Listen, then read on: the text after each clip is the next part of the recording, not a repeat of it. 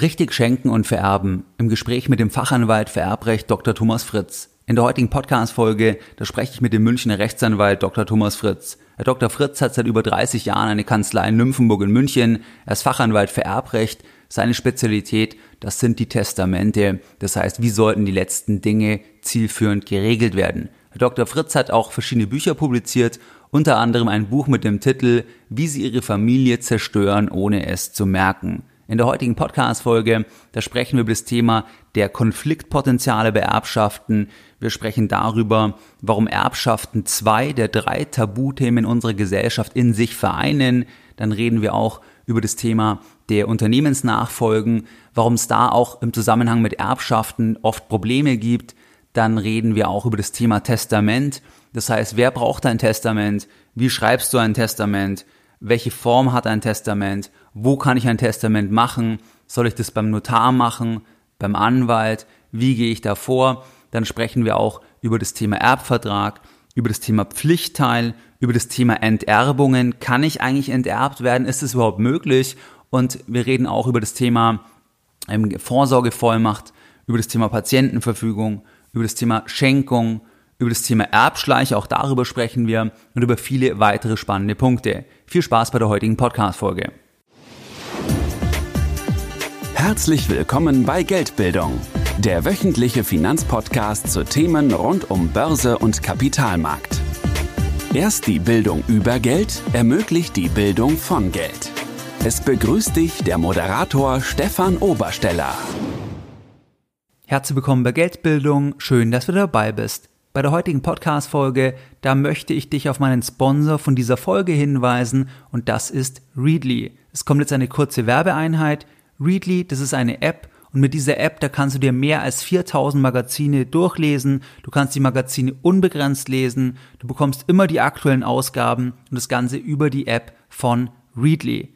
Bei der App von Readly, da sind Magazine aus den verschiedensten Bereichen dabei. Das heißt aus dem Bereich Bildung und Wissen, Gesundheit und Finanzen, Luxus und Lifestyle, Sport und Outdoor, Jagen und Angeln und auch Wirtschaft und Finanzen und es gibt noch weitere Bereiche. Du kannst die Inhalte bequem herunterladen und dann das Ganze offline lesen, das heißt während einer Bahnfahrt, während einer Busfahrt oder auch im Flugzeug. Und ich kann jetzt zwei Magazine nennen, die ich selbst lese und die es auch bei Readly gibt. Und das ist einmal das Forbes Magazin, da gibt es auch eine deutschsprachige Ausgabe, das erscheint monatlich, da gibt es immer spannende Beiträge zum Thema Unternehmertum, Finanzen, Lifestyle und Wirtschaft. Und Forbes ist ja auch für viele Ranglisten bekannt. Das heißt, dieses Magazin gibt es bei Readly. Und das zweite Magazin, das ist Bilanz. Das erscheint ebenfalls monatlich und ist einer der größten Wirtschaftszeitungen Europas. Und auch dort gibt es regelmäßig sehr, sehr interessante Beiträge.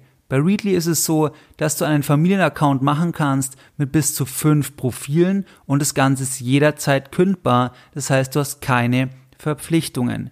Du hast jetzt die Möglichkeit, Readly für nur 99 Cent zu testen für zwei Monate und zwar unter readly.com slash Geldbildung. Ich buchstabiere das Ganze nochmal R-E-A-D-L-Y das heißt, ich wiederhole mich, readly.com slash Geldbildung. Dort kannst du das Ganze für nur 99 Cent testen für zwei Monate und du findest den Link auch in den Show Notes.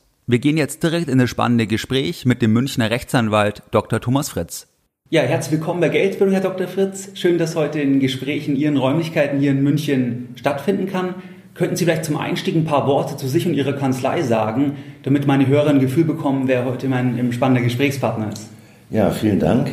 Ich freue mich auch auf das Gespräch und äh, zum, zur Kanzlei hier. Die Kanzlei, die gibt es schon seit fast 35 Jahren und äh, die ist hier in Nymphenburg in München und wir machen eben nur Erbrecht und äh, mit Spezialität wir machen Testamente. Ja. Es gibt auch Kanzleien, die machen sehr viele Erbauseinandersetzungen bei Gericht und so weiter. Bei uns ist es mehr, dass wir konzipieren, dass wir den Leuten raten, wie sie ihre letzten Dinge regeln sollen und das dann auch für sie schriftlich vorbereiten. Sie setzen so gesehen vorher an, vorm Streit. Vorm Streit, ja. Also man sagt ja immer, wer, wer intelligent ist, streitet sich nicht. Ja. ja. Und deshalb äh, sagen wir, wer sich gut erkundigt hat und ein bisschen was gemacht hat, da werden sich auch die Kinder nicht streiten oder zumindest we ist wesentlich weniger Konfliktpotenzial da. Ja, Sie haben auf Ihrer Webseite auch einen Satz und ich kenne den Satz auch oder mir war der auch irgendwie bekannt. Und zwar, versteht ihr euch noch in der Familie oder habt ihr schon geerbt?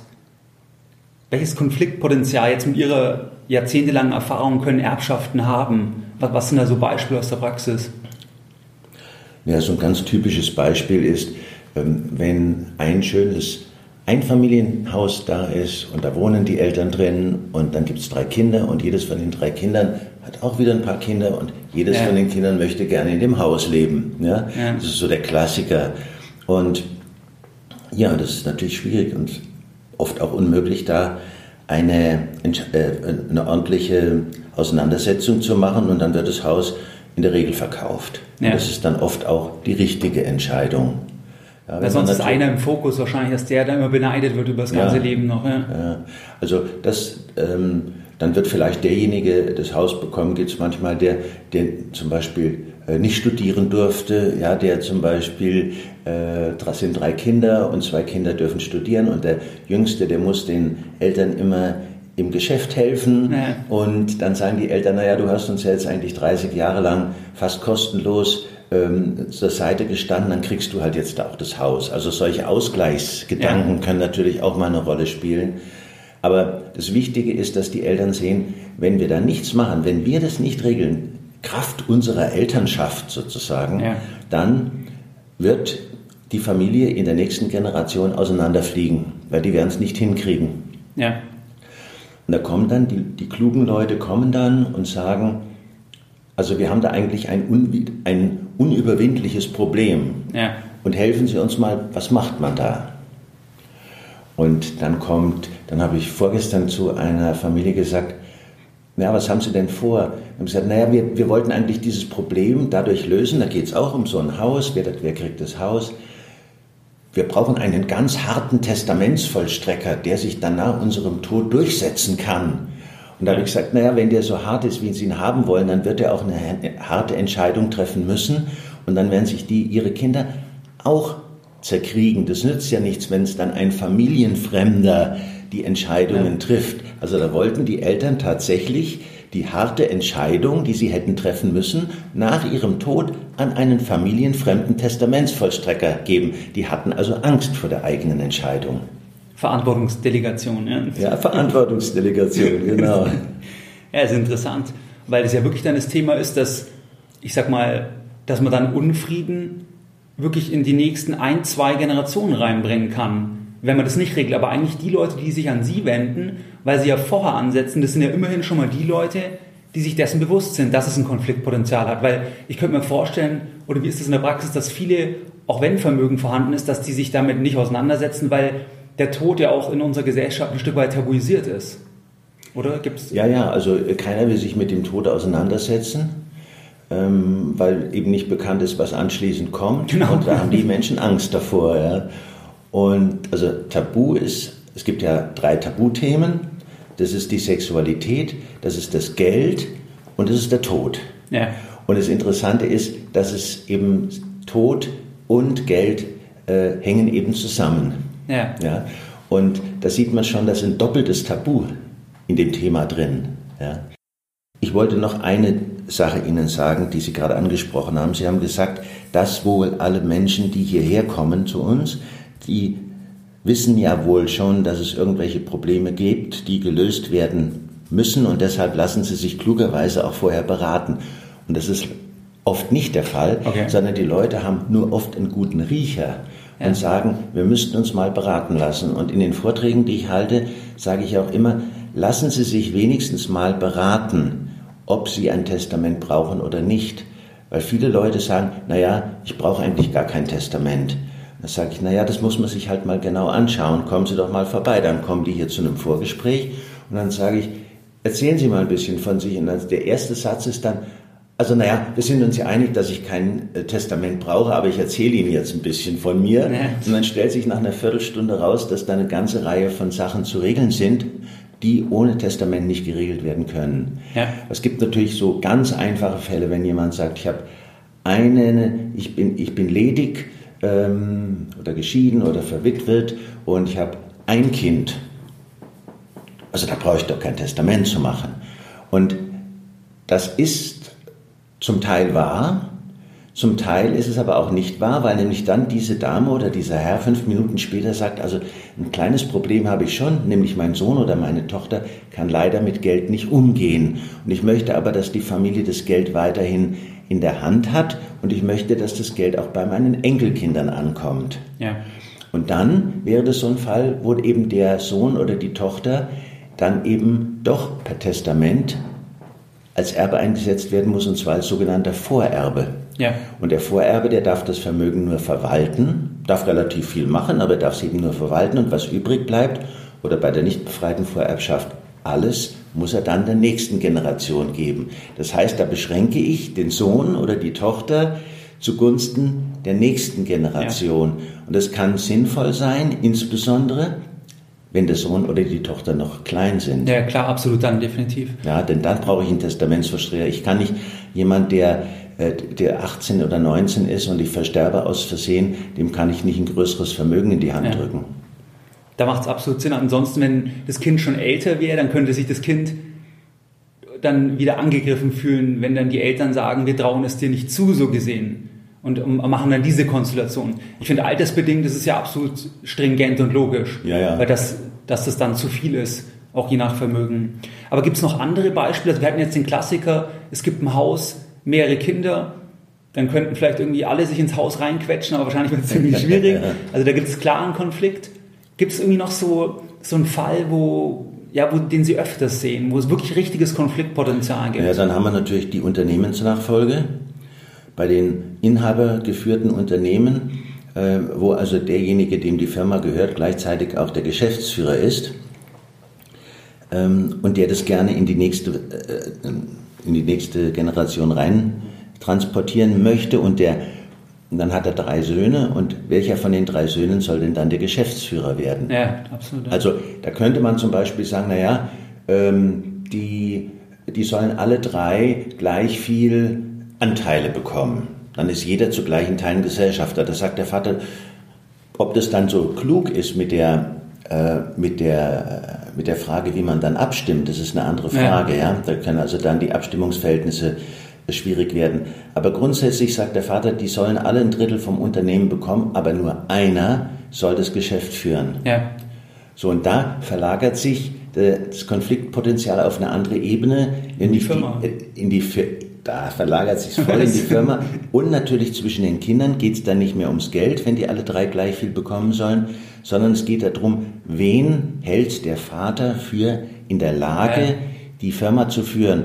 Und wenn er dann denjenigen ausschaut, dann sagen die beiden anderen, der Vater liebt uns nicht. Ja. Das, und dann kommt es zum Konflikt. Würden Sie sagen, dass Erbschaften Fragen ums Geld, dass es ganz oft auch Stellvertreterkriege sind. Das heißt, dass es eigentlich da um hinterliegende Themen geht, wie eigentlich war ich immer noch in einer zweiten Reihe in der Familie, ich wurde nicht so akzeptiert, jetzt will ich aber mein Recht finanziell. Würden Sie sagen, das ist oft so? Das ist hundertprozentig so und in so gut wie allen Fällen. Es geht immer um die Frage, äh, wen haben die Eltern mehr lieb gehabt? Hatte ich Konflikte mit den Eltern? Äh, wie war das mit den Großeltern? Äh, und dann werden also diese Generationenkonflikte, die werden eben dann auf der falschen Ebene ausgetragen. Ja. Eigentlich sind, eigentlich müsste sich diese Familie dann ähm, psychiatrisch, nicht, nicht psychiatrisch, sondern psychologisch beraten ja. lassen. Und wenn jemand klug ist, dann sagt er auch, naja, also eigentlich ist das schon notwendig, dass wir mal die Sachen im Gespräch klären. Aber gerade über die Dinge, die uns wichtig sind, dann sind wir wieder beim Tabu, das Menschliche und das Geldliche und oft wird darüber eben nicht geredet und es ja. wird verschwiegen. Also dieses Französisch sagt man das berühmte non dit, das nicht gesprochene ja. Wort. Ist das mächtigste Ort. Ist das mächtigste. Ja, genau. ja. das, okay, das ist interessant, ja. Also da haben wir jetzt schon ein paar Beispiele, wo Konfliktpotenziale auftreten können. Und was würden Sie sagen jetzt mit Ihrer Erfahrung, was sind so sehr häufige Fehler, wenn es um das Thema Erben, Testament und so weiter geht? Also ähm, ein ganz wichtiger Fehler ist, vielleicht der häufigste, dass die Menschen meinen, es sei in ihrer Familie alles in Ordnung. Mhm. Das ist aber nicht. Sondern ganz komisch, wenn, ein, wenn das Familienoberhaupt stirbt, also meistens sterben die Männer zuerst, und der Patriarch, wie man so schön sagt, stirbt, und plötzlich geht es drunter und drüber. Wenn man vorher mit jemand gesprochen hat in der Familie ein halbes Jahr vorher, dann sagen die, also unser Patriarch, der ist ja immer für alle da und das, da gilt sein Wort und bei uns ist eine eiserne Struktur und Disziplin in der Familie und deshalb funktioniert es auch so gut.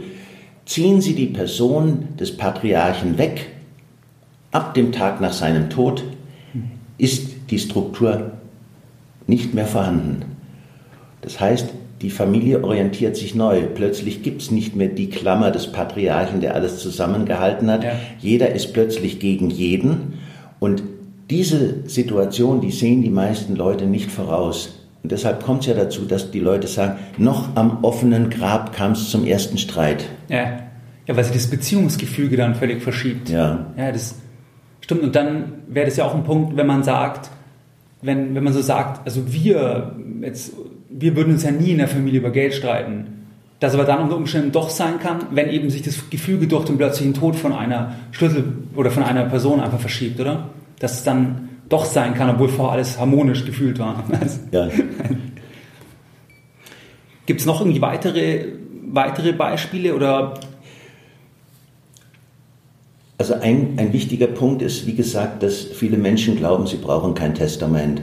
Und das muss man einfach in einer äh, in einem guten Gespräch, so ein Gespräch, das dauert eine Stunde, anderthalb Stunden, in so einem Vorgespräch mal klären, ob überhaupt ein Testament notwendig ist. Es gibt, wie gesagt, Fälle, wo man kein Testament braucht, aber das nicht zu wissen, ist einfach ein zu großes Risiko. Man kann nicht sagen, naja, wird, wird schon nicht notwendig sein, sondern das ist so etwas, wie wenn ich mir überlege, habe ich jetzt eine schwerwiegende Krankheit oder nicht, und dann sage ich, na, wird schon gut gehen. Das ist aber besser, wenn ich mich vorher untersuchen lasse. Ja. ja? Und ähm, dann vielleicht äh, irgendwas tun kann, bevor es dann zum Ausbruch einer Krankheit kommt. Also man, das ist der wichtigste Punkt. Alle Menschen sollten sich zumindest einmal beraten lassen, ob es notwendig ist, dass sie ein Testament machen. Und wenn es dann sich herausstellt, sie brauchen keins, dann gehen sie nach Hause. Ja, vielleicht können wir da gleich mal einsteigen, weil ich bin mir sicher, dass viele Hörer sich mit der Thematik nicht unbedingt jetzt auf Tagesbasis beschäftigen, weil das ja eben ein Thema ist, das auch tabuisiert ist, wo man ja selber immer davon ausgeht, man selber lebt noch sehr, sehr lange. Aber vielleicht können wir mal einsteigen, was kann ich überhaupt alles mit dem Testament regeln? Weil ich glaube, vielen ist es gar nicht genau klar, dass ich da auch relativ viele Sachen regeln kann. Vielleicht können wir da mal drüber sprechen. Ja. Also, ich, eins ist ganz wichtig, was viele Menschen nicht wissen, dass ein Testament erst dann wirksam wird, wenn derjenige, der es gemacht hat, stirbt. Ja, genau. Ja.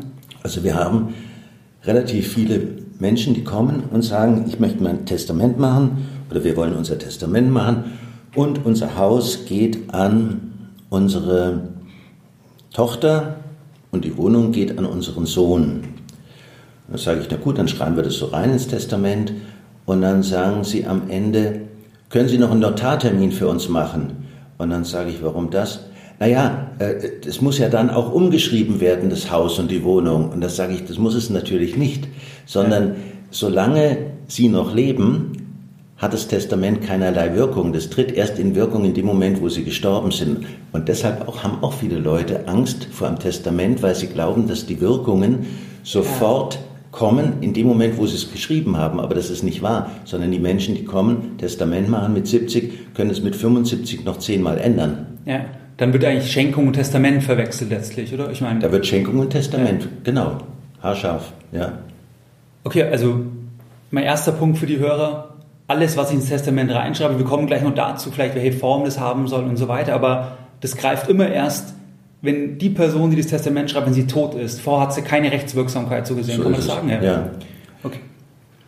Ähm, und, und vielleicht ist mal ein Beispiel, also ich meine, grundsätzlich vom Gesetzgeber im Testament, dass ich regeln kann, was eigentlich mit meinem Vermögen nach meinem Ableben passiert, oder? Das ist ja eigentlich die, ja. die, die Grundidee letztlich von dem genau. Testament. Genau. genau. Und was wären jetzt Beispiele, wo Leute, ähm, wo Leute nicht erwarten, was ich regeln kann? Also ich sage mal, wenn ich jetzt eine Wohnung habe, dass ich sage, die Wohnung soll mein Kind bekomme als Beispiel, okay, das ist klar, aber wie weit kann ich das regeln? Ich kann ja auch noch, noch viel weitere ja, Sachen regeln. Ich kann viele Sachen regeln, ganz genau. Also ich kann zum Beispiel sagen, ähm, die Wohnung bekommt das Kind ähm, oder zum Beispiel das Wertpapier bekommt ein Kind und eine Verwandte von uns darf aber in der Wohnung leben ja. oder eine Verwandte von uns bekommt die Hälfte der Erträge aus dem Wertpapierdepot. Also das heißt, ich kann also in einem äh, Testament auch Menschen bedenken, das sind dann in der Regel, nennt man das Vermächtnisse. Und es, dann gibt es den sogenannten Niesbraucher. Und mhm. der Niesbraucher, das kann zum Beispiel, der, der Vater sagt, wenn ich sterbe, kriegt, äh, kriegt die Tochter das Haus. Aber solange sie lebt, kann die Mutter natürlich noch drin leben. So, das schreibe ich auch ins Testament rein. Oder ich sage, die Tante Anna, die ähm, keine so große Rente hat, die bekommt von dem Wertpapierdepot, das du, mein lieber Sohn, bekommst, musst du ihr jeden Monat, solange sie lebt, die Hälfte immer überweisen von den Erträgen. Mhm. Das ist auch ein Niesbrauch, das kann ich also auch ins Testament reinschreiben. Wobei da brauche ich ja dann letztlich wieder jemanden, der das dann kontrolliert auf die Durchsetzbarkeit ja, dann, dann muss oder? Ich, genau, dann muss ich einen Testamentsvollstrecker einsetzen. Ja. Testamentsvollstrecker ist also jemand, der bekommt eine Rezeptur. Da steht, der Testamentsvollstrecker muss dafür sorgen, dass die Tante Anna immer jeden Monat ihr Geld bekommt. Ja. So. Und das ist alles. Da wird auch nur mit Wasser gekocht beim Testamentsvollstrecker. Wie bei der Geldanlage. Wie bei der Geldanlage, genau. Und dann wird aber, wo man aufpassen muss, ist, dass der äh, Testamentsvollstrecker eine ganz genaue Rezeptur bekommt. Je genauer ich dem was sage, heißt Rezeptur? Je genauer, ich, je genauer ich dem sage, was er tun soll und was er nicht tun soll, desto leichter tut er sich. Also ähm, wenn ich zum Beispiel zum in, in, in das Testament reinschreibe und der Testamentsvollstrecker, mein Neffe, der soll dafür sorgen, dass die Tante Anna auch immer was kriegt von den Früchten aus dem Wertpapierdepot. Ja.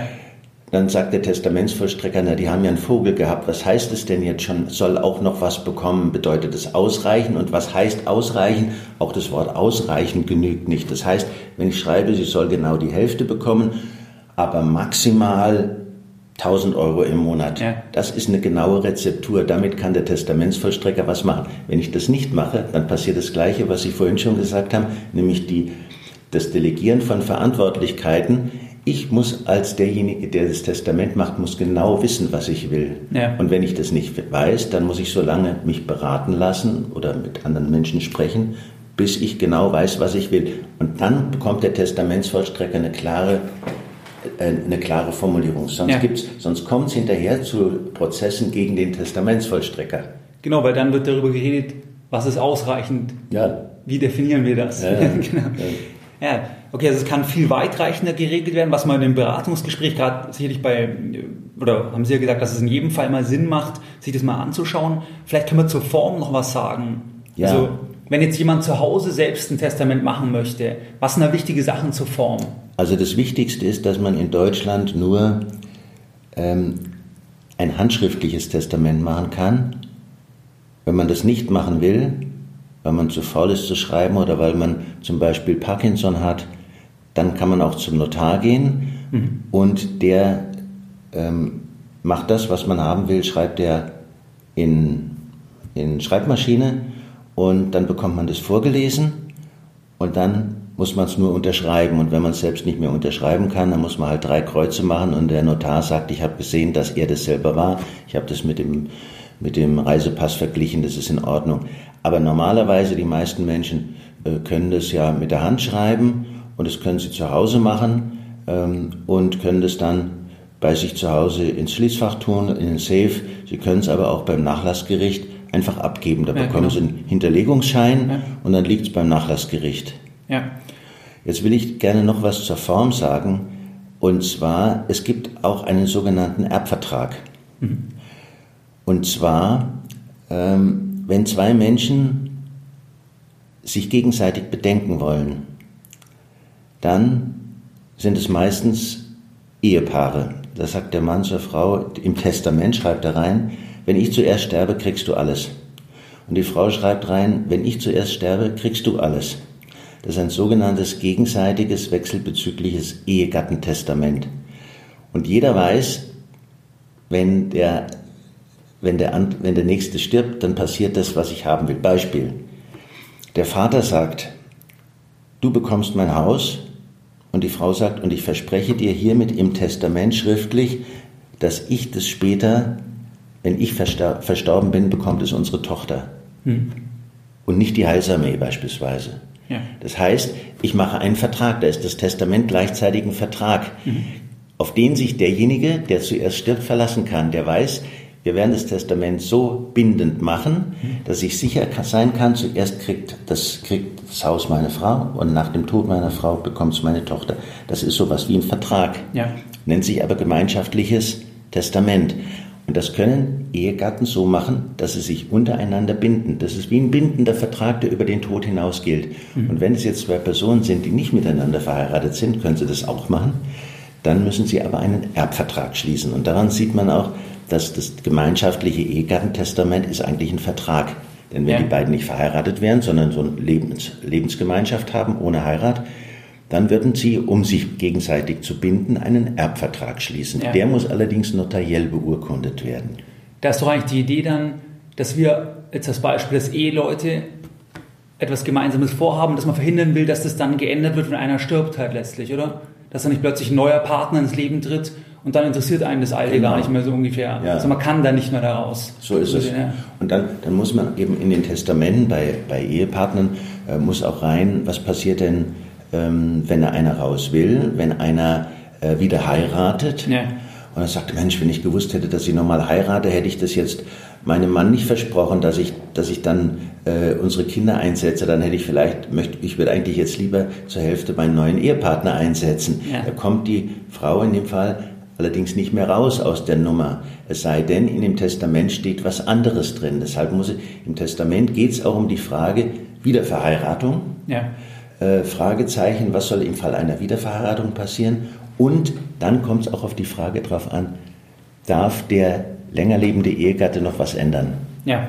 Und das sagt ihr zum Beispiel, schreiben die rein, also ähm, wir haben ein Vermögen von insgesamt zwei Millionen und äh, wenn der erste Erbzahler, der erste Ehepartner verstorben ist und der zweite erbt, äh, dann muss er das, was dann übrig bleibt, alles den Kindern geben, bis auf ja. 300.000 Euro mit denen darf er machen, was er will. Ja.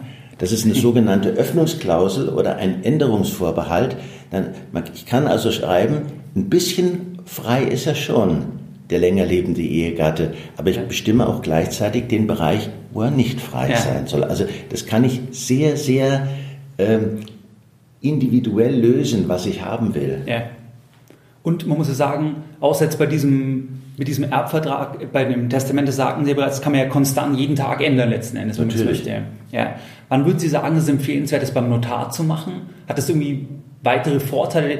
Weil ich meine, oder dass es irgendwie rechtlich bindende stärker ist, dass irgendwie, dass man der Erbschleichern besser vorbeugen kann oder, oder was sind Vorteile, das beim Notar machen zu lassen? Es geht nur um die Beratung. Nur um die Beratung, okay. Ja. Und da brauche ich eben eine gute Beratung es gibt sicherlich auch Notare, die sehr ausführlich beraten. Grundsätzlich sind die Notare ja Beurkundungsbeamte, die haben ja. in der Tendenz einfach weniger Zeit zu beraten als die Rechtsanwälte, weil sie ja am Tag, ich weiß nicht, müssen vielleicht 10, 20 Urkunden äh, beurkunden am Tag, haben also einfach weniger Beratungszeit. Aber natürlich kann man sich auch beim Notar beraten lassen, wenn der sich dann die Zeit nimmt. Ansonsten ist es egal. Ähm, äh, es gibt also jetzt keinen Zwang, zum Notar zu gehen, genauso ja. wenig wie es einen Zwang gibt, zum Rechtsanwalt zu gehen. Wird halt immer einen nehmen, der sich die Zeit nehmen ja. kann. Und wie würden Sie sagen bezüglich der Verwahrform? Also, wir haben jetzt ja die Form gesprochen, was viel regeln kann. Ist das Gängige, was Sie als Anwalt sagen würden, das kann man bedenkenlos daheim aufbewahren oder gibt es einen Vorteil, wenn man das eben bei so einer Stelle hinterlegt? Ja, ähm, wenn Sie alleine leben, dann ist es besser, wenn Sie es zum Nachlassgericht geben, denn wenn Sie sterben, weiß sonst keiner, wo es liegt. Ja, okay, das ja. ist der Vorteil. Wenn ich natürlich eine größere Familie habe und alle wissen, das besagte Dokument, das Testament liegt im Safe, ja, genau. ja, und alle wissen, wo das Safe ist, ja, dann brauche ich mir da keine Gedanken zu machen. Aber ich wollte noch was sagen zum Erbvertrag. Der Erbvertrag, wie Sie gerade gesagt haben, ist tatsächlich eine, ein letztwilliger Vertrag, indem ich schreibe, was soll passieren, wenn ich sterbe. Und aus dem Erbvertrag komme ich nicht mehr raus. Ja. Wenn ich als Ehepaar ein gemeinschaftliches Ehegattentestament mache, dann komme ich eigentlich da auch nicht mehr raus. Ja. Aber ich kann Folgendes machen. Ich kann das Ehegattentestament dem anderen gegenüber widerrufen, solange beide noch leben. Okay. Muss ich ihm einen notarielle, notariellen Brief schicken. Mein lieber Mann, ich will was anderes testieren. Ich will an unser Testament nicht mehr gebunden sein. Dann Ja. sagt, der sagt der Mann, naja, das hättest du mir ja auch am Kaffeetisch sagen können. Sagt die Frau, nee, kann ich nicht, weil das muss in notarieller Form dir Ja, zugestellt werden. Aber dann weiß der Mann auch, ich kann jetzt auch machen, was ich will. Okay, er kann auch, ja. Ja, ähm, also insofern gibt es gibt's die Möglichkeit, sich davon zu lösen und was Neues zu machen. Beim, ähm, aber wenn natürlich der Erste verstorben ist, dann ist vorbei. Ja, klar. Ja? Ja. Und äh, beim Erbvertrag ist es so, aus dem komme ich schwerer raus. Mhm. Ja? Da muss ich dann dem anderen schon was vorwerfen können oder müssen sich bestimmte Umstände sehr schwerwiegend geändert haben. Aber beim Erbvertrag gibt es eine Sache, die möchte ich gerne Ihnen sagen. Das gibt es auch beim Testament, aber beim Erbvertrag relativ häufig. Der Onkel und der Neffe schließen einen Erbvertrag. Die beiden wollen sich beide binden. Sie sind aber nicht miteinander verheiratet, sondern Onkel und Neffe. Das ist ein Erbvertrag. ja. Also müssen sie, um Ja. sich zu binden, einen Erbvertrag Genau. machen. So, dann sagt der Onkel, wenn du bis zu meinem Tod mit mir die Firma führst und das alles mehr oder weniger gegen Kost und Logis, dann bekommst du hinterher das Kaufhaus. Ja. Da sagt der Neffe, das ist ein Geschäft, das nehme ich an und arbeitet dann 25 Jahre ganz fest und fleißig für den Onkel, weil er ja weiß, in dem Erbvertrag steht drin, ich bekomme die Firma und das, das große Geschäftshaus. Dann stirbt der Onkel und der Neffe freut sich und sagt, jetzt kann ich endlich auch mir mal mehr kaufen als nur Wurst und Butter. Und dann erfährt er, dass das Geschäftshaus bis unter das Dach mit Grundschulden und Hypotheken Ja. belastet ist. Das heißt, der Erbvertrag schützt mich nicht davor, dass der Onkel in der Zwischenzeit Beleid, ja. verschuldet wird. Ja. Also das heißt, der Erbvertrag, das habe ich in dem einen Buch so geschrieben, Erbverträge sind auch nur Papier. Ja. Also da darf man nicht zu viel, ähm, da darf man nicht zu viel ähm, Vertrauen reingeben. Wenn ich wissen will, dass ich ganz genau wissen will, dass ich etwas auf alle Fälle später bekomme, dann muss ich es mir zu Lebzeiten schenken lassen. Ja, genau. Ja, ja das, das ist ein wichtiger Punkt, denke ich, weil sonst wiegt sich vielleicht eine Partei wirtschaftlich eine absolute Sicherheit und stellt erst dann beim Ableben der anderen Partei fest, dass da eigentlich das Netto, also nach Abzug der Schulden, doch nicht mehr so toll ist. Ja. ja. Das, ne, das sind super Hinweise. Und würden Sie sagen, dass es sinnvoll ist, als der, der das Testament schreibt, der sich der Sache jetzt annehmen möchte, dass der auch mit den Personen spricht, die er als Begünstigte vorsieht? Also macht das Sinn oder ist das eigentlich, ja, irgendwie macht das keinen Sinn? Ja, also ähm, es gibt Situationen, wo es ganz wichtig ist, weil der Patriarch beispielsweise, der Vater oder die Mutter, sagt, die Kinder streiten sich jetzt schon ums, äh, ums Erbe und da muss ich jetzt mal einen Punkt drunter setzen und ich werde das denen jetzt, denen jetzt sagen, Ja. wie ich es geschrieben habe oder wie ich es schreiben werde. Und dann schaue ich mal, wie die sich verhalten. Und wenn sich einer dann ab sofort total daneben benimmt, dann setze ich den auf den Pflichtteil. Ja. Dann muss ich also ganz hart sein und dann kann ich eben das nicht mit dem Testamentsvollstrecker machen und den das entscheiden lassen, sondern dann muss ich durchgreifen. Die Entscheidung verkünden, Klarheit. Ja. Es gibt aber auch Fälle, ähm, wo die Menschen sagen, also unsere Kinder, die werden sich sowieso nie einigen, die sind so grundverschieden, die, die haben sich seit, die haben sich schon im Sandkasten gestritten, wir machen das so, wie wir es machen wollen. Jeder kriegt, jedes von unseren Kindern bekommt mindestens den Pflichtteil, den müssen, den müssen sie Genau. ja kriegen. Und ansonsten, die sollen sich dann hinterher streiten. Weil wenn wir es denen sagen, dann streiten sie sich schon vorher. Ja, okay. Und wir haben keine Lust, dass die sich streiten. Ja. Wir wollen unsere Ruhe, solange wir noch am Leben sind, dann sollen sie sich hinterher streiten. Ja. Wir können nichts machen. Okay. Also hängt es ein Stück weit von der Familienkonstellation So ab. ist es. Äh, Wie, wie harmonisch ist, wie offen kann man sprechen und auch vielleicht, wie gut kann man es aufteilen. Weil ich denke, wenn es zum Beispiel super passt, gerade vielleicht zwei Immobilien zur Vermietung, zwei Kinder, kann man sagen, jeder kriegt eins und beim anderen, das geben wir dann irgendwann aus, weil wir es verkaufen oder wie auch immer, dann, dann kann man vielleicht eher einen Frieden herstellen, wenn es die Konstellation auch ermöglicht. Ja. Ja, es, Also es gibt natürlich auch äh, so Konstellationen, ähm, wo es relativ wahrscheinlich ist, dass eines der Kinder weniger kriegt als das andere. Also beispielsweise ähm, die Tochter lebt mit den Kindern, äh, lebt mit ihren Kindern im Haus der Eltern und das Haus hat einen Wert von einer Million. Und dann gibt es noch eine Wohnung, die hat einen Wert von 600.000. Ja. So, und da weiß der Sohn schon ziemlich genau vorher, der wird die Wohnung bekommen, weil seine Schwester, die lebt schon seit so lange im, okay. in den, mit den Eltern im Haus und die kümmert sich auch um die Eltern. So, wenn der Sohn sich jetzt aufregt, dass er vielleicht später den kürzeren zieht, dann muss er wissen, 600.000 ist immer noch mehr als ein Pflichtteil. Genau. Ja. Und zweitens können die Eltern etwas machen, das können sie ihm entweder sagen, sie können es aber auch ins Testament reinschreiben. Ja. Ganz klar, äh, unsere Tochter hat sich immer gekümmert um uns. Ja. Äh, und äh, deshalb brauchten wir auch nie jemand, der als Personal in dem Haus war die hat sich rührend um uns gekümmert seit 30 Jahren, die soll das Haus bekommen. Du, unser lieber Sohn, wir haben dich genauso lieb, aber du bist seit deinem 20. Lebensjahr im Ausland, ja. fliegst um die Welt und bist auch nie da. Du kannst es nicht, wir nehmen dir das auch nicht übel, du kannst dich nicht um uns kümmern, aber das, das, das, die Tatsache, dass deine Schwester mehr bekommt, liegt auch daran, wie viel sie für uns getan ja. und uns gedient hat. Und dann ist es das ist eine Erläuterung. Und das kann auch in einem Testament, wenn die Eltern nicht sprechen wollen mit den Kindern, kann es auch erst im Testament stehen, weil dann der Sohn sieht, dass ich weniger bekomme, ist kein Affront gegen mich, sondern da steht eine ja. ganz kluge Erwägung dahinter. Und dann wird er nämlich der Bruder auch seiner Schwester keine Vorwürfe machen, wenn er klug ist. Ja, stimmt. Genau, das ist ein super Punkt, finde ich, für die Hörer. Das, das war mir auch gar nicht so klar. Man kann ja eben auch es begründen im Testament. Genau. Und damit ja auch, wenn das jetzt jemand hört und sagt, ich will das nicht, dass eben mir dann, dass ich quasi Unfrieden stifte in der nächsten Generation, dass man Sachen logisch begründet und wenn die Kinder dann, ich sag mal, auch offen sind und nicht völlig irgendwie ignorant, dann kann man die Begründung wie jetzt in diesem Beispiel auch absolut nachvollziehen. Und dann ist es ja auch gerechtfertigt, dass wirtschaftlich der eine einen größeren Vorteil hat, weil er auch eine Leistung, oder was ist eine Leistung, aber es ist ein fairer Ausgleich mhm. einfach, oder? Ja. Das finde ich, das war mir nicht klar, dass man eben das begründen kann. Machen das viele, dass das Mandanten sagen, sie wollen etwas begründen, was sie eigentlich zur Lebzeit nicht aussprechen würden? Oder gibt es das öfters? Das gibt es öfters, ja. ja. Also wo die Leute sagen, wir wissen gar nicht, wie wir das den anderen Kindern sagen können, dass wir das eine Kind ähm, bevorzugen wollen oder bevorzugen müssen, weil halt nicht so viel da ist. Ja?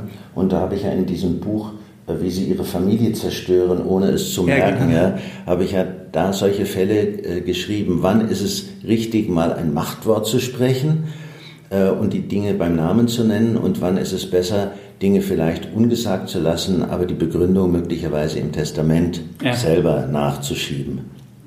Ja, nee, das ist prima. Vielleicht können Sie noch zwei, drei Sachen nur zum ganz klassischen Pflichtteil sagen. Weil ich glaube, das passt an der Stelle ganz gut, weil Sie haben es auch öfters gesagt, dass jetzt in dem Beispiel, dass dann der Sohn mehr bekommen würde versus den Pflichtteil. Was ist denn so der normale Pflichtteil relativ jetzt bei, bei, ähm, bei zwei ja. Kindern zu Eltern? Also, das mal, also Pflichtteil allgemein gesagt ist immer die Hälfte des Erbteils.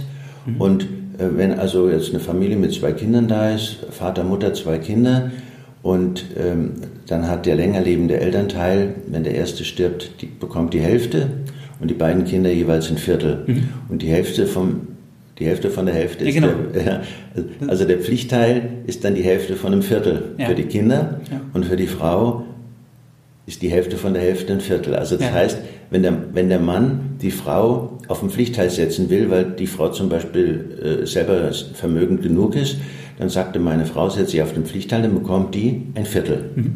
Wenn er sagt, ich setze eins meiner Kinder auf den Pflichtteil, bekommt das Kind die Hälfte von einem Viertel, nämlich ein Achtel. Genau, ja. ja. ja.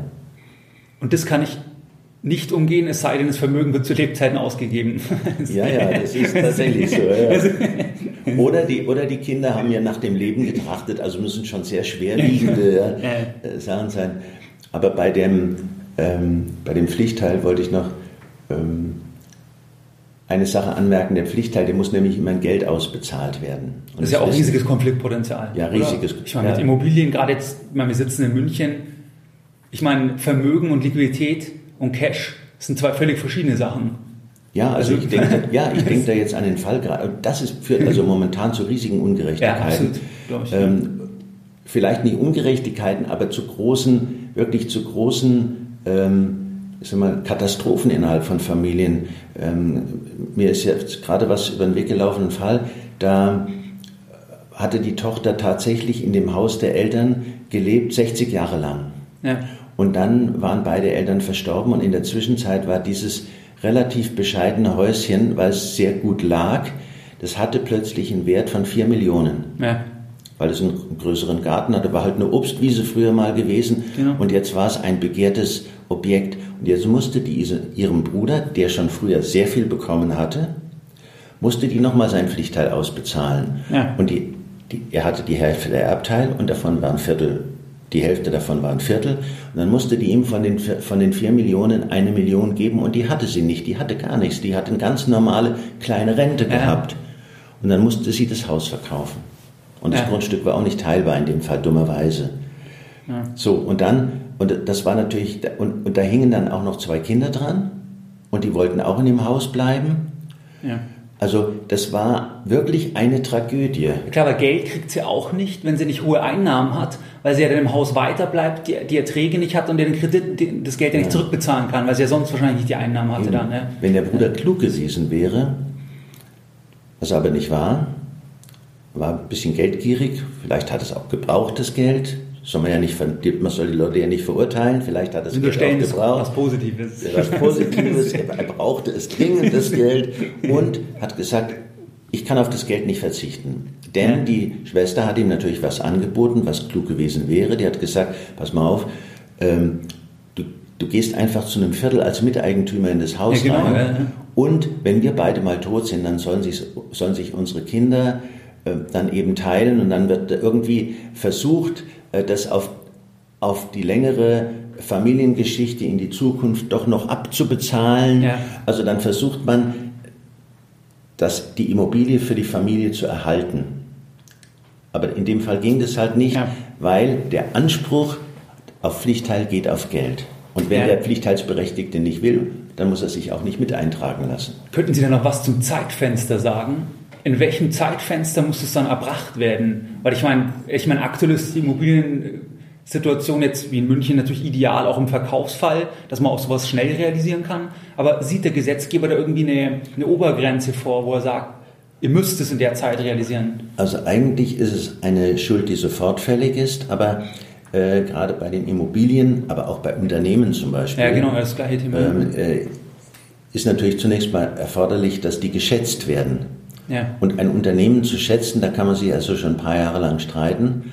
Das ist eine Kunst. Das ist eine Kunst, die keiner beherrscht. Genau. Äh, wie mal jemand geschrieben hat äh, in einem schlauen Buch über Unternehmensbewertung, der, auf der letzten Seite der letzte Satz, der Professor Pilz hat geschrieben, die Unternehmensbewertung, nachdem er tausend Seiten darüber geschrieben hat, die Unternehmensbewertung ist und bleibt eines der letzten ungelösten Rätsel unseres, Erd unseres irdischen Daseins. Ja. ja. also daran sieht man, selbst der, selbst der größte King aller äh, Bewerter ist zu der klugen Erkenntnis gekommen, dann, ist der, dann wird der Pflichtteilsanspruch eben auch sehr viel später fällig. Ja. Und ansonsten bei Immobilien muss es auch erst bewertet werden. Und dann gibt es aber seit einigen Jahren eine gesetzliche Regelung, dass derjenige, der den Pflichtteil bezahlen muss, nämlich der Erbe, der kann beim Amtsgericht einen Verlängerungsantrag stellen ah, okay, ja. und kann dann zum Beispiel beantragen, dass er den Pflichtteil nur in Raten bezahlen muss. Und dann muss der Richter eine Abwägung treffen zwischen den Interessen des Pflichtteilsberechtigten ja. und den Interessen desjenigen, der bezahlen muss. Ja, wenn dann der wieder kommt, er braucht das Geld sofort, dann, dann ja, dann, und berechtigt begründen könnte. Und berechtigt begründen ja. könnte, dann, dann äh, gäbe es zum Beispiel jetzt spontan gedacht die Möglichkeit, dass man zum Beispiel einen entsprechenden Kredit aufnimmt. Ja. Und äh, der Kredit dann von dem Pflichtteilsberechtigten, von dem Pflichtteilsverpflichteten, von dem Erben äh, ratenweise zurückbezahlt wird. Also man kann sich, man kann sich da behelfen. Also dann ist quasi die, die Barzahlung beim, beim Pflichtteil auch ein, ein, Konfliktpotenzial und sicherlich auch das ganze steuerliche Thema, denke ich. Das ist auch ein Riesenkonfliktpotenzial. Ja, ja. Also da ist ja eigentlich auf eine andere Art das Gleiche, nur dass der Empfänger der Staat halt ist. Perfekt, nicht, gesagt, das, perfekt das, ausgedrückt, ja. Wir haben genau das Problem, dass momentan ja viele die Steuer nicht mehr zahlen können und deswegen ähm, die, die Immobilien an den Sta äh, also die, die Immobilien ver verkauft werden müssen. Ja. Eben, weil da da hat man dann, weil da natürlich jetzt auch gerade die, die Freibeträge, die zwar grundsätzlich ja re relativ großzügig sind, aber in München natürlich dann, ich sag mal, bei einer ein-, zwei Zimmerwohnung ist schon Schluss letztlich. Wenn es eine Person, wenn es jetzt ein Kind erbt, dann bin ich schon, ja, dann bin ich schon irgendwann wo ich, im steuerpflichtigen ja. Bereich, weil das ja über die. Es gibt nur eine, es gibt nur eine äh, Möglichkeit, nämlich wenn der Ehegatte, der erbt, oder die Kinder, die erben, in der Immobilie wohnen bleiben. Ja. Zehn Jahre lang. Ja. Dann ist der Grundsatz, dann brauchen Sie darauf keine Steuer bezahlen. Auch wenn das Haus sehr viel mehr, sehr ja. viel mehr wert ist als der Freibetrag. Ist es dann, kann es 5 Millionen wert sein? Mhm. okay. Und wir haben jetzt über das Testament gesprochen ähm, und auch das Thema Pflichtteil, jetzt das Steuerthema, dass da auch Probleme geben kann. Vielleicht noch das Thema, ist das Testament abschließend, beziehungsweise was steckt hinter dem Thema Vorsorgeverfügungen? Also jemand wird krank und kann sich um seine Geschäfte nicht mehr selbst kümmern. Ich meine, das hat ja mit dem Testament dann gar nichts zu tun, weil die Person lebt ja noch. So aber kann sich nicht mehr um die Geschäfte kümmern. Äh, Was mache ich dann? Das wird oft, das, wird, das ist sehr gut formuliert, das wird nämlich oft tatsächlich ähm, durcheinander gebracht und dann schreiben sie noch rein, also zuerst mal alles, das, kriegt, das Geld kriegt alles mein Neffe, es wird, wird mein Alleinerbe und äh, der muss sich aber, da müssen Sie reinschreiben, der muss sich dann aber auch um mich kümmern, äh, wenn es mir schlecht geht. Ja. Und dann sage ich, na, das kann er dann nicht mehr, dann geht es Ihnen ja gut, da sind Sie ja dann mausetot, da kann es Ihnen ja nicht mehr schlecht gehen. Ach so, ja, was soll ich denn da machen? Das ist ja Ihre Frage. Ja, genau. Und dann muss ich eben eine Vorsorgeverfügung machen, nämlich für den Fall, solange ich lebe, wer ja. soll sich dann um mich kümmern? Und das ist eine, da macht man normalerweise eine sogenannte Generalvollmacht. Genau. Ja. Und man, man nennt die auch Vorsorgevollmacht für den Fall, dass ich nicht mehr geschäftsfähig bin, wenn ich dement bin. Äh, wer sorgt dann dafür, dass ich in ein Heim komme? Wer sorgt dafür, dass meine geschäftlichen Sachen erledigt werden? Das macht dann eben der Vorsorgebevollmächtigte. Und ja. wenn ich so jemand nicht habe, nicht benenne, dann bekomme ich einen Betreuer später ja. vom, vom äh, Gericht. Also dann kommt das Betreuungsgericht und sagt, der Herr oder die Dame ist jetzt dement geworden wer ist denn da der Bevollmächtigte? Dann sagen die Kinder, naja, äh, das hat der Vater nicht machen wollen. Und dann äh, sagt er, naja gut, äh, wenn's, wenn er es nicht gemacht hat, dann werden die Kinder nicht automatisch die Bevollmächtigten. Das finde ich einen total wichtigen Punkt, ja. dass man das nicht automatisch ist. Man hat ja keine Rechte dann ja. erstmal. Und noch nicht mal der Ehegatte. Ja.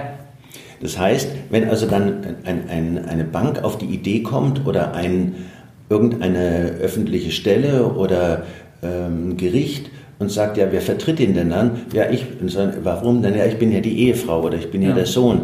Dann sagen sie, ja, dann zeigen Sie mal Ihre Vollmacht. Der Status bringt dann nichts in dem ja, Sinne. Genau. Ja. Es ist sogar so, wenn die Ehefrau ins, ins Krankenhaus geht und sagt, ich will, ich will wissen, wie es meinem Mann geht, der hatte gestern einen Unfall, dann kriegt die nicht automatisch Auskunft, bloß weil sie die Ehefrau ist. Sie muss die Vorsorgevollmacht mitbringen. Ja. Und wenn sie das nicht, wenn sie das nicht kann, dann muss sie schnell zum Gericht rennen und muss sich, eine, muss sich einen Betreuerausweis besorgen, den sie aber nicht sofort bekommt, denn da sagt der Richter, na jetzt gucken wir mal, äh, ob sie denn überhaupt die geeignete Person sind. Und dann wird die, wird die Frau äh, eben erstmal auf Herz und Nieren geprüft und dann wird auch der Mann gefragt, wenn er überhaupt noch lallen kann, wenn er noch was sagen kann, ja. ob er seine Frau haben will oder ob er sagt, nein, ich möchte lieber jemand anderes haben.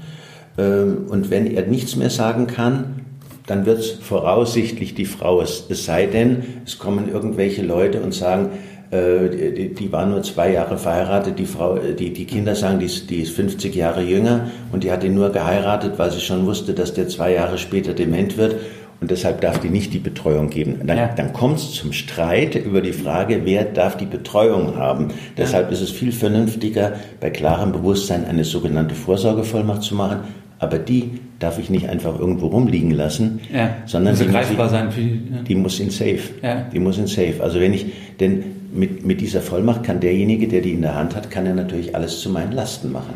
Wobei, die kann man doch auch hinterlegen. Beim Nach ist es auch das Nachlassgericht eigentlich dann, wo man die hinterlegen kann? Die kann man, no, die kann, man kann die, äh, nee, man hinterlegt die eben bei, ich sag mal, ähm, bei einem vertrauten Steuerberater, okay. Rechtsanwalt, Bank im Schließfach aber was ich hinterlegen kann, ist, ich kann ähm, in Berlin gibt es ein zentrales Vorsorgeregister. Das meinte ich, genau, das, äh, das, das ist ange, angehängt an ja. der Bundesnotarkammer ja. und ähm, da muss man dann einfach melden, ich habe eine Vorsorgevollmacht gemacht, muss keine notarielle sein, aber muss ich mich einloggen in, das, ähm, in, in dieses zentrale Vorsorgeregister in Berlin und dann sage ich, ich habe eine Vorsorgevollmacht und meine Telefonnummer ist die und die.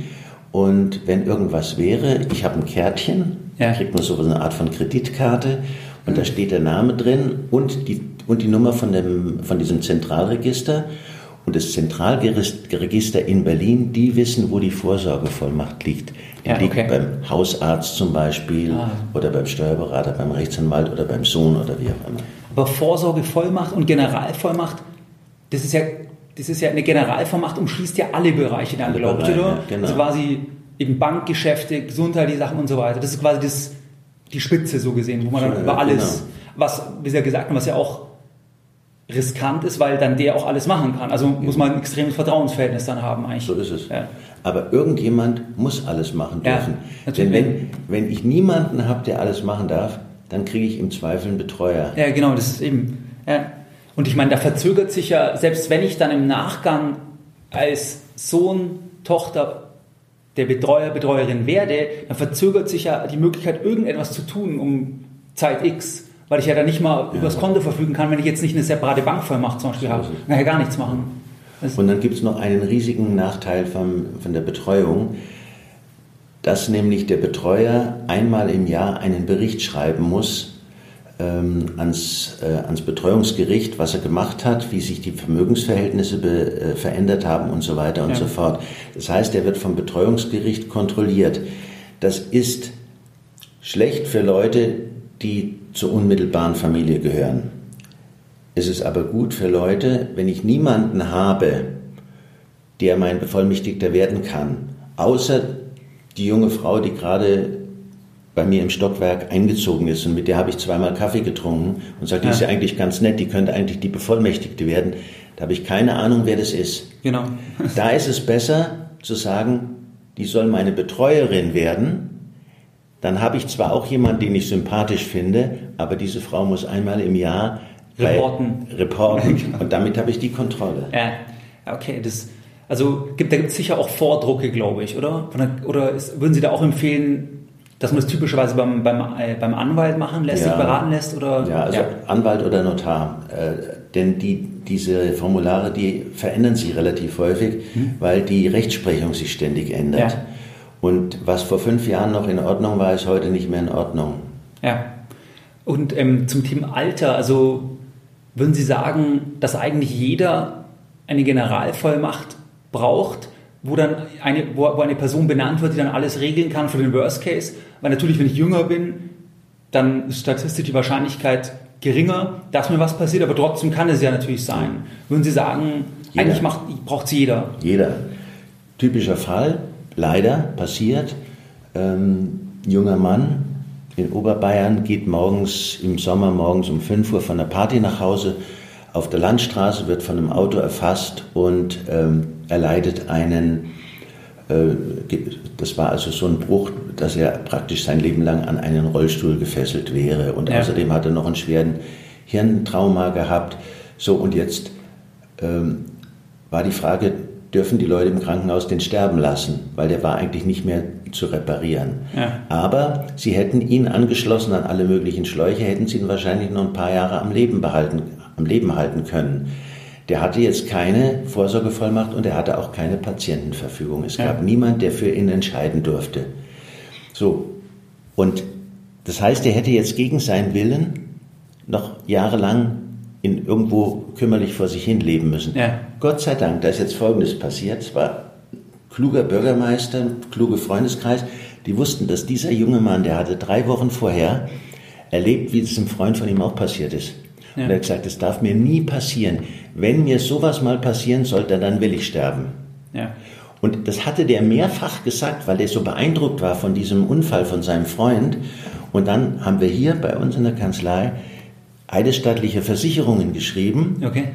Und die haben das alles bezeugen können ja. an Eidesstadt, dass er das unbedingt wollte, dass er nicht ja. weiterleben wollte. Und dann haben sie ihn sterben lassen. Aber der hatte Glück, dass er das vielen Leuten Ja, vorher genau. gesagt hatte, sonst, sonst, hätten, sonst hätte er nicht sterben dürfen. Die müssten, mussten es ja dann eidesstattlich versichern, dass er das Ja. gesagt hat. Jetzt Also, habe ich allerdings gerade was durcheinander gebracht, muss man aufpassen. Wir waren, wir waren losgegangen bei der Vorsorgevollmacht. Genau. Und jetzt bin ich, bin ich gerade bei der Patientenverfügung. Absolut, ja, genau, Die ja. Patientenverfügung ist nochmal ein getrenntes Dokument. Äh, bei der Frage, wenn ich nicht mehr entscheiden kann, ob ich weiterleben will oder nicht, dann gilt die Patientenverfügung. Das ist nicht Teil von dieser Generalvollmacht, Nein. quasi. das ist nochmal separat. Separat. Das ist nur lebenserhaltende Maßnahmen, Genau. die Themen geht. Ja. Okay. Nee, ich denke, jetzt haben wir da wirklich den Bogen super gespannt und vielleicht jetzt noch, das hatten wir ja schon angedeutet mit dem Thema, wenn ich will, dass einer etwas sicher bekommt oder aus anderer Sicht, wenn ich es sicher haben möchte oder den Anspruch sicher realisieren möchte, dann geht ja kein Weg um Schenkungen eigentlich vorbei. Dann ist das ja das, wo es erst final quasi ähm, zu Lebzeiten wirklich übertragen ist. Ähm, wie würden Sie sagen, oder, oder was sind da typische Fragestellungen in der Kanzlei in Bezug auf Schenkungen? Ist das meistens ein steuerlich motiviertes Thema? Ist das ein Thema, dass der andere es braucht, weil die zum Beispiel bauen wollen? Ich denke, das ist ein häufiges Thema. Oder was sind da Motive oder, oder Fragestellungen einfach im Kontext von Schenkungen, die da häufig bei Ihnen aufschlagen? Also das meiste, was am häufigsten ist, ist, dass Schenkungen von Immobilien erfolgen, weil man Immobilien unter Niesbrauchsvorbehalt verschenkt. Ja, genau. Ja, das heißt, das sagen die Eltern, das Haus ist eine Million wert, wir sind beide 65, leben vielleicht noch 20, 25 Jahre und wir schenken das jetzt unserer Tochter, unserem Sohn, die könnte sich das Haus sonst gar nicht leisten steuerlich, aber weil wir uns bei der Schenkung den Niesbrauch vorbehalten, wird das Haus sehr viel niedriger geschätzt, denn der Niesbrauch, das Niesbrauchsrecht der Eltern reduziert natürlich den Wert des Hauses. Ja, absolut. So. Und damit ist das Haus weg und die Eltern haben trotzdem noch den wirtschaftlichen Niesbrauch. Die Tochter oder der Sohn kann die Eltern nicht aus dem Haus jagen und die Steuer ist umgangen. Ja.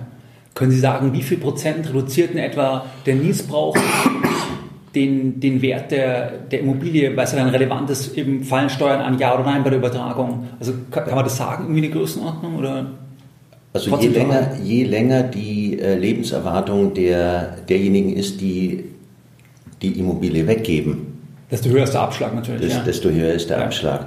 Also äh, genauer kann man es nicht sagen. Also Ja. Okay. Ähm, also genau, das Niesbrauch, also dass quasi der, der es überträgt, dass der noch die Früchte weiter davon hat. Genau. Wäre ja dann Wohnraum nutzen, respektive Miete, wenn es vermietet wird. Genau. Das, Also der, derjenige, der, ähm, äh, der sowas macht, der erkundigt sich natürlich vorher, da gibt es Formeln, wie man sowas errechnet. Ja. Und äh, das, das können die Notare, das können die Rechtsanwälte, das können die Steuerberater. Und dann lässt man sich das ausrechnen und dann guckt man, ähm, wenn, wenn wir jetzt beide, ja, wie alt ist der Mann, wie alt ist die, die, die Frau und äh, äh, kommen wir denn jetzt noch an der Steuer ganz vorbei? Vielleicht kostet es auch ein bisschen Steuer, aber Ja. eben wesentlich weniger, als wenn ich warte, bis ich sterbe. Genau. Ja, und beim Missbrauch denke ich, dass da viele das leichter aus der Hand geben können, weil sie ja die Früchte nicht aus der Hand geben zu Lebzeiten. Weil dadurch ist ja das quasi die Downside. Ja. Also der andere kann ja nicht, der wird sich jetzt völlig verändern, der Sohn wird jetzt irgendeine neue Partnerin haben, dann könnte der zwar durchdrehen, aber er kann ja trotzdem Er kommt nicht, nicht ran, genau. Ja, ja, ja, ja. Das, okay, das ist interessant. Also häufig Niesbrauch, Immobilienübertragung, dann, das gut, das ist eher wahrscheinlich ein steuerliches Thema nochmal mit den Wert. Also da haben wir jetzt schon gehört, dass Niesbrauch, dass dann das reduziert, je nachdem wie hoch die Lebenserwartung ist. Vielleicht ein Thema noch, das Thema Enterben. Kommt es häufig vor, dass Eltern zum Beispiel an sie herantreten und sagen, ich will meine Kinder enterben, weil wir uns völlig zerstritten haben? Das ist eine Fragestellung, die öfter kommt. Ja, die kommt, ähm, ist allerdings immer relativ kurz beantwortet, weil man sagt, naja, enterben können Sie das Kind schon, aber den Pflichtteil hat das Kind Ja, genau. eben. Ja. Und äh, der Pflichtteil ist die Hälfte und wenn es halt ein Kind gibt, dann bekommt das Kind nach dem Tod des erstversterbenden Elternteils, würde es, ähm, würde es einen Viertelpflichtteil bekommen. Die Hälfte von der Hälfte. Die Hälfte ja. von der Hälfte, ja. Und wenn der zweite verstorben ist, wird es halt die Hälfte kriegen, wenn es das einzige Kind ist. Ja. Und darunter komme ich eben nicht. Und dann kann ich nur Folgendes machen. Ich kann dann ähm, vorher verschenken. Genau, alles ausgegeben. Ja, und dann müssen aber zehn Jahre vergangen sein. Also wenn ich 70 bin und ich verschenke alles, was ich habe, weil ich diesen Sohn oder diese Tochter auf den Tod nicht leiden kann, äh, dann muss ich noch bis 80 durchhalten. ja, denn sonst kriegt das Kind jedes Jahr im, im ersten Jahr nach der Schenkung ein Viertel, ja. 25 Prozent, nach, im zweiten Jahr 25 Prozent minus 10 Prozent daraus und jedes Jahr schmilzt es um 10 Prozent ab und ja. nach zehn Jahren hat das Kind dann überhaupt keinen Anspruch. Wenn ich aber, und jetzt kommt noch was ganz Wichtiges, wenn ich aber verschenke unter Niesbrauchsvorbehalt, dann ja. fängt diese Jahr, 10-Jahresfrist nie an zu laufen. Also dann kann er immer Ansprüche noch Geld so machen. Okay. Ja, weil sonst könnte man ja, das wäre dann eine Umgehung des Pflichtteils. So ist ich habe die genau. Früchte weiter, gebe das weg und versuche den Enterben. Das, das wäre dann wäre nicht, wär nicht logisch eigentlich, wenn, wenn es gehen würde. Ja, es, also, es, würde die, es würde die Rechte der pflichtteilsberechtigten Kinder oder Ehegatten ähm, verringern ja, oder auf Null stellen. Ja. Und wir haben eben bei uns germanische, germanisches Recht. Blut ist dicker als Tinte. Ich ja. kann also nicht jemand mit einem Federstrich ähm, seine, seinen, sein Recht am Vermögen der Familie nehmen. Und das haben nicht nur die Germanen, sondern das gibt es fast überall auf der Welt. Ja. Da, in anderen Ländern heißt es Noterbrecht und so weiter. Ja, dass, dass, das, dass dieses Bündnis geschützt ist irgendwie genau. ein Stück weiter. Was mich noch interessieren würde, das Thema, ich meine, da liest man so öfter in den Medien, ich denke, das ist auch für Hörer relevant, das ist das Thema Erbschleicher. Also ein Beispiel, was sich die, die Großeltern oder die Eltern leben weit weg und es sind zum Beispiel in der Betreuung zu Hause und die Kinder haben jetzt gar nicht so, weil sie beruflich sehr eingespannt sind, die sind da gar nicht so regelmäßig, können das einfach gar nicht leisten. Sprich, dieses tägliche ist an eine Drittpartei ausgelagert, einfach diese tägliche Pflege, was ja, denke ich, heute viel populärer ist, weil es ja einfach weil mehr Leute berufstätig sind und so weiter. Wie würden Sie sagen, was ist da das Thema, das Thema Erbschleicher? Also irgendjemand kommt ins Leben rein und, und am Ende wird der übermäßig begünstigt ähm, und vielleicht, ja, eigentlich vielleicht auch doch ein manipulatives Verhalten von, von der Person, die das sieht, okay, ich kann da in einer kurzen Zeitfenster quasi ins Testament reinkommen. Ähm, ist das was, was wirklich ein großes Thema ist oder ist es nur, dass man in den Medien das hochgespielt liest? Kann man sich da verschützen? Haben Sie da Fälle auch in der Kanzlei oder? Na, das ist ein ganz großes Thema, eben weil, es, weil es so ist, wie Sie sagen, dass immer mehr Pflegepersonal aus, von außerhalb der Familie eingesetzt wird. Ja. Und die Kinder, die leben ja oft im Ausland oder die Eltern sind in München, die Kinder sind in Hamburg, die können sich gar nicht drum kümmern. So, und dann äh, kommt eben dieses, die emotionale Bedürftigkeit der alten Menschen, die haben ja auch ihre emotionalen Bedürftigkeiten und derjenige, der sie halt pflegt und mit ihnen lieb ist, der bekommt dann halt relativ viel, vielleicht auch alles und die Kinder bekommen nur den Pflichtteil. Ja. Und da kann man sagen, okay, dann ist es eben so gelaufen, wenn die Kinder sich nicht drum kümmern können, dann bekommst diejenigen, die sich drum gekümmert haben. Aber äh, was, was ganz schwierig ist natürlich, wenn diese Erbschleicher und sowas gibt es tatsächlich, wie gesagt, das ist ein großes Thema, wenn die schon zu Lebzeiten der Eltern sich einen großen Teil des Vermögens unter den Nagel reißen. Also per Schenkung. Per Schenkung, ja, ja. Also dann fließen jeden Monat, ich weiß nicht, 5000 Euro zusätzlich ja. äh, in Bar an äh, diejenige Frau oder denjenigen Mann, der sich jetzt drum kümmert. Und dann ist möglicherweise, wenn die Eltern sterben, gar nichts mehr da und dann kriegen die, die Kinder den Pflichtteil von null. Ja.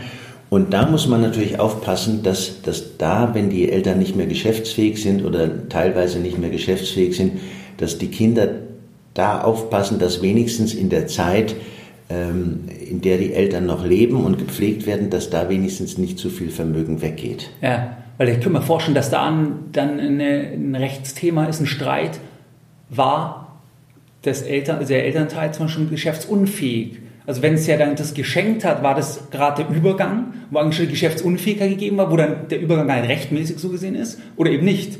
Weil das ist ja dann von außerhalb wieder schwer zu beurteilen. Wenn jetzt jemand in Pflege ist, aber eigentlich geht's noch ganz gut, das kann ja sich innerhalb von zwei, drei Monaten so verschlechtern, dass dann keine Geschäftsfähigkeit mehr vorliegt. Aber das weiß ich ja von außerhalb nicht. Nee, das weiß ich nicht. Aber da müssen natürlich dann die Kinder schon den Kontakt zu den Eltern haben, zumindest in dem Umfang, dass sie sagen können, jetzt wird's kritisch und dann müssen sie eben eventuell gegen den Willen der Eltern, den Eltern einen Gutachter ins Haus schicken Ja. vom Betreuungsgericht. Denn das Betreuungsgericht muss auf Hinweis tätig werden und gucken, ob ein alter Mensch betreuungsbedürftig ist oder nicht, ob er noch geschäftsfähig ist oder nicht. Das ist natürlich ein Affront, das empfinden dann die Eltern oft als Affront, dass der eigene Sohn oder die eigene Tochter jetzt ein Gutachten auf Feststellung der Geschäftsunfähigkeit Klar, das klingt absolut unschön erstmal. ne? Unschön und dann sagen die Eltern, also der kriegt jetzt nichts mehr. Und dann gibt es noch ein, zweit, ein zweites Problem, dass häufig ähm, ältere Männer von wesentlich jüngeren Betreuerinnen Ja. geheiratet werden. Und dann ist nämlich diese Frau, die gepflegt hat, die ist nämlich dann selber Erbin. Genau, sofort, sehr erbberechtigt, eigentlich Ja. sofort dann letztlich, Ja, oder? genau. Per, mit dem Tag der Heirat letztlich. Ja, und, und die kommt natürlich dann auch im, im, in der Regel an die, ähm, an die Sachen ran, ans Vermögen, an die Konten und äh, kann auch ähm, kann über die Sachen verfügen, kann die Kinder aus dem Haus zwingen, weil, die, weil sie als Frau dann äh, das Hausrecht hat. ja. Also diese Sachen, wo, wo das dann in Richtung Ehe geht, das wird schon sehr gefährlich. Ja. Also davor schützen ist ein guter Kontakt eigentlich das Beste dann, Ja. oder? letztlich. Also es ist auch tatsächlich so, dass den Kindern, die sich mit den Eltern nicht so gut verstehen, oft erst dann, wenn die Eltern am Sterben sind, wieder einfällt, dass sie ganz nahe verwandt sind. Also äh, da gibt's, das sind dann die Kinder sind keine Erbschleicher, sondern sie sind Erbforderer, Okay. wie ich das kürzlich in einem Vortrag bei der Hans-Seidel-Stiftung gesagt habe, nämlich sie fordern etwas ein, das ihnen nach ihrer Meinung zusteht. Aber einem Kind, das sich nicht mehr um die Eltern gekümmert hat, da kann man diskutieren, ob dem Kind was zusteht. Das kriegt Ja. dann halt den Pflichtteil von dem, was übrig bleibt. Ja. Also insofern, dass die Erbforderer sind oft auch nicht besser als die Erbschleicher. ja, gerade wenn die gar keinen Kontakt hatten, dann eben, das ist dann irgendwie eine philosophisch-moralische Frage. Ja. Gibt es dann trotzdem weiter dieses Band, was einen automatisch berechtigt hält, auch wenn ich 20, 30 Jahre gar keinen Kontakt hatte? Genau. Ich meine, ja, das ist eine Diskussionsfrage dann letztlich. Okay, das fand ich jetzt interessant, weil man einfach da sehr oft in den Medien was drüber liest. Und Ja. ähm, ja, ich weiß nicht, zeitlich sind wir wahrscheinlich schon fast am Limit jetzt, oder? Was sonst hätte ich höchstens noch das Thema vielleicht mit Familienunternehmen, dass wir da zwei, drei Punkte Ja, noch, weil, gerne, ich, ja, gerne. weil ich auch viele Unternehmer, Selbstständige, Freiberufler, Ärzte und so weiter in der Hörerschaft habe. Was sind da Spezialfälle? Also angenommen, mir fällt da ein Fall an oder ein Fall ein, ähm, was ist denn, wenn ein Unternehmer zum Beispiel stirbt und hat gar nichts geregelt? Der ist einfach 40 Jahre alt, hat eine Frau, zwei Kinder, hat ein Unternehmen, Handwerksbetrieb mit 30 Mitarbeitern, stirbt plötzlich einfach, hat aber nichts geregelt, hat kein Testament, hat sonst auch gar nicht, er hat nichts Hat geregelt. auch keine Vorsorge Hat keine Vorsorgefirma. Ich meine, die Firma ist Teil der Erbmasse, dann gibt es ja normal den Prozess, aber wie geht es dann weiter letzten Endes? Weil angenommen, der ist geschäftsführende Gesellschafter, ist alleiniger ähm, Gesellschafter, wie läuft sowas typischerweise dann ab? Also da kommt es darauf an, ob die Frau ähm, oder eines der Kinder eben schon im Geschäft mitgearbeitet hat und die Geschäftsführung übernehmen kann. Bei größeren Firmen gibt es natürlich auch einen Prokuristen. Ja. Ähm, da, da, hat, da steht dann wenigstens irgendwo drin für den, das wäre das Mindeste, für den Fall, dass mir was passiert, äh, äh, soll der Prokurist das weiterführen.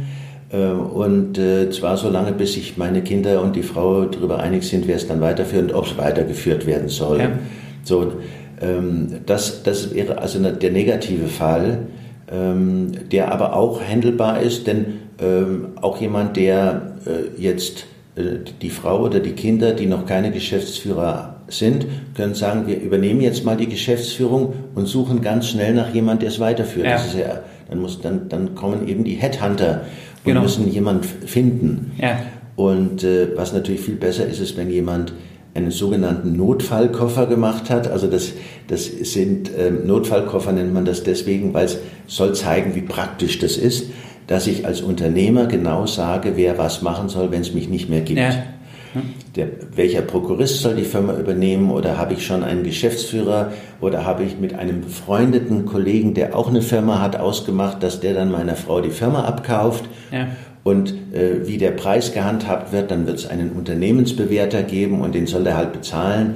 Der soll halt das äh, bezahlen und dafür kriegt er dann die Firma. Das heißt, der macht sich Gedanken, wie es wie es weitergeht. Ähm, das sind diese Sachen, wo die Fälle, wo der Unternehmer plötzlich stirbt, ähm, unvorhergesehen und nichts gemacht hat. Die meisten Unternehmer äh, sind da nicht sehr ähm, vorausschauend, weil sie unter der gleichen äh, Annahme leiden, wie ich auch, jeder denkt, äh, dass er unsterblich ist. Das ist eben ja, so. Ja. Und ich, ich denke, bei Unternehmern könnte es gerade noch systemimmanent sein. Die sind ja per Definition optimistisches wollen als Unternehmen ja, machen was. Und da rechnet man ja nicht damit, dass ich morgen weg bin, weil sonst hätte ich ja keine großen Pläne mehr. Eben. Also bin ich ja umso überrascht eigentlich dann im, vom Ende. Genau. also das, die Unternehmer sollte man schon mit diesem, Vor, äh, mit diesem Notfallkoffer beglücken und ihnen sagen, also ihr, äh, wir machen sowas auch, das sind dann zehn Punkte und diese zehn Punkte, die muss man halt abarbeiten, deine Vorsorgevollmacht, Testament, äh, Patientenverfügung, äh, Prokura und so weiter ja. und so fort. Das ist, sind keine ewig langen Sachen, aber so ein, so ein Notkonstrukt, das muss eigentlich im Safe der Firma liegen. Ja, ja. Ich meine, jetzt bei dem Fall, den wir beschrieben haben, wäre es ja plötzlicher Tod, nichts ist geregelt. Was ich mir vorstellen könnte, was ja fast noch schwieriger ist, wenn plötzliche Geschäftsunfähigkeit ist und nichts ist geregelt. Weil dann ist ja wieder das Gleiche wie vorher.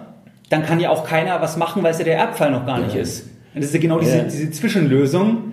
Das ist ganz schlecht. Also äh, ich habe das auch in dem, einen, in dem einen Buch, wie sie ihr Vermögen zerstören, ohne es, äh, wie sie ihr Vermögen vernichten, ohne es zu merken. Ja, habe ich geschrieben. Also der, der, der, der ist einer, ein Unternehmer, der ist dann äh, bei einem Jagdunfall verstorben und am nächsten Tag sagt seine, ruft seine Frau also den Rechtsanwalt, den Steuerberater, Wirtschaftsprüfer und den Banker zusammen und sagt also, jetzt machen Sie mal, und dann sagen die, ja, was sollen wir denn machen? Naja, der hat ja ein Testament hinterlassen, da wird ja schon alles drinstehen. Ja. Der hatte ein Testament gemacht, in dem Fall ausnahmsweise, aber sie hatte nicht verstanden, dass das Testament nichts bringt, wenn er noch nicht tot ist. Ja, genau. Ja, ja? Also eigentlich eine, witzig, eine witzige Geschichte, aber die ist dann schon traurig ausgegangen, weil die sind wieder nach Hause gegangen. Keiner, Berater, machen, kon keiner konnte was machen. Und dann musste man eben überlegen, was macht man mit der Firma? Gibt es einen Prokuristen? Und dann gingen diese Überlegungen, die ich gerade genannt habe, gingen dann los. Eben, dann ist ja wieder die Betreuungsüberlegung und so weiter, dass dann ja, sich die Ehefrau als Betreuer quasi vordienen müsste, mhm. wenn sie nicht, wenn es eben das nicht gibt. Die, die Aber das ist natürlich wirklich wahnsinnig ähm, schwierig. Also ja. für so einen Fall müsste man eigentlich im Testament sogar einen Testamentsvollstrecker, vielleicht die Ehefrau oder sonst jemand haben, denn wenn erstmal, wenn die Bank sagt, wir zahlen die Löhne und Gehälter nicht mehr, für die Mitarbeiter der Firma. Und wir zahlen auch die Miete nicht mehr. Das sind monatlich 350.000 Euro oder eine Million. Das können wir nicht mehr zahlen, weil sie sind nicht Testamentsvollstrecker und sie haben, gute Frau, auch noch keinen Erbschein. Ja, genau, okay. Ja. ja und deshalb können wir nichts mehr ausbezahlen. Da sind ja. die Banken ja dann plötzlich ganz schmallippig und geben ja. nichts mehr her. Und dann, deshalb wäre es gut zu sagen, ich, es gibt eine Vollmacht über den Tod hinaus, so eine, so eine Generalvollmacht über den Tod hinaus. Am nächsten Tag kann die Frau mit dieser Generalvollmacht über ja. den Tod hinaus oder der Prokurist das Geld abholen bei ja. der Bank. Genau, um, um das weiterzuführen einfach. Oder, oder ein Testamentsvollstreckerzeugnis. Ja. Aber auch beim Testamentsvollstreckerzeugnis brauche ich, wenn es ganz schnell geht, 14 Tage, bis ich es habe. Es wäre also am besten eine Vollmacht über den Tod hinaus. Was mich nur interessieren würde, Erbschein, wie lange dauert es? Weil das ist ja auch dann, wann kann einer etwas regeln? Also jemand verstirbt heute, wie lange dauert es, bis ich den Erbschein habe? Weil den brauche ich ja bei der Bank dann und so weiter. Also was ist da so ein normales Zeitfenster? Nochmal vorab, ich antworte gleich auf die Frage, aber nochmal vorab, deshalb ist es so wichtig, eine Generalvollmacht über den Tod hinaus zu haben, ja. damit ich sofort, damit ich jemand habe, der sofort tätig werden kann. Ja. Jetzt kommen wir zur Frage Testamentsvollstreckerzeugnis. Wenn ich der einzige Sohn bin, sonst kein Konkurrent da ist, die Frau sagt, äh, die, die Mutter sagt einverstanden und die Leute in der Firma sagen auch, da gibt es niemanden, der sonst in Frage kommt, dann bekomme ich den sehr schnell. Den Erbschein, ja. Den Erbschein. Ja. Und wenn ich dann noch nachweisen kann, dass 500 Leute auf ihr, auf ihr Gehalt warten, ja, dann geht es ja. sehr schnell. Erbschein, genau. Wenn ich aber äh, Genau, wir sind nicht beim Testamentsvorsteher, sondern genau, wir sind beim Erbschein. Ähm, wenn aber gleichzeitig vier Leute sagen, der hat sieben Testamente gemacht und in den, ja, dann, ja, dann ja, fehlt die Klarheit. Dann, dann fehlt die Klarheit und dann, dann gibt es die Konkurrenten und dann, gibt's, dann kriegt keiner den Erbschein. dann kann das wahrscheinlich ewig dauern, oder? Das dann, kann, kann es, dann kann es Jahre dauern. Das, das ist eigentlich Wahnsinn. Ja, weil, ja, weil dann kann ja keiner, weil jeder sagt, eigentlich gibt es noch ein anderes Testament, ähm, dann, dann, kann keiner weitermachen, weil er, weil ja. einen Erbschein braucht. Und wenn es dann keine Vollmacht, äh, keine Generalvollmacht über den Tod hinaus gibt und nach Möglichkeit natürlich auch eine Bankvollmacht über den ja. Tod hinaus und das muss, im, das muss in der Firma im Safe liegen und das, dann, dann muss auch klar sein, macht es, die Frau macht zum Beispiel das Private, bekommt dafür einen Teil der, benutzt die Generalvollmacht, die sie hat für das Private und es gibt aber auch noch eine andere Person, die auch in der Generalvollmacht drin steht, es können nämlich auch zwei drin stehen, und das ist zum Beispiel der zweite Geschäftsführer oder der Prokurist, ja, dann können die ab dem Tag X zu 100 Prozent so weitermachen, ja. wie es bisher gelaufen ist. Eben, das wäre dann, eben wenn man vorausschauen ist, aber, aber klar, da hat man ja vorher das, man will sich halt nicht unbedingt damit beschäftigen, aber vielleicht haben wir mit dem Gespräch heute dazu anregen können bei den Hörern, dass der ein oder andere sagt jetzt, ich schaue mir die Sache, ich erwarte zwar noch ein langes Leben, aber ich schaue mir es trotzdem mal an. Das wäre zu wünschen. Ja, das wäre zu wünschen. Ich weiß nicht, haben Sie noch irgendwie, Herr Dr. Fritz, irgendwie einen, einen abschließenden Punkt, den Sie gerne mit den Hörern teilen möchten? Irgendwas, wo Sie sagen, das ist mir besonders wichtig oder? Ja, vielleicht Folgendes zu sagen. Ähm, keiner beschäftigt sich gerne mit dem Thema. Wir haben jetzt darüber gesprochen. Das wird möglicherweise bei, nie, bei nicht so vielen dazu führen, dass sie sich jetzt plötzlich gerne mit dem Thema beschäftigen, aber wer sich nicht damit beschäftigt, der handelt wirklich unverantwortlich ja. gegenüber seinen Abkömmlingen, weil die sich streiten. Als Unternehmer handelt er unverantwortlich gegenüber seinen Mitarbeitern. Ja. Also äh, bitte überwinden Sie diese, äh, dieses Tabu und lassen Sie sich beraten. Es tut gar nicht weh. Mehr Informationen zu Themen rund um Börse und Kapitalmarkt findest du unter www.geldbildung.de. Und immer daran denken, Bildung hat die beste Rendite.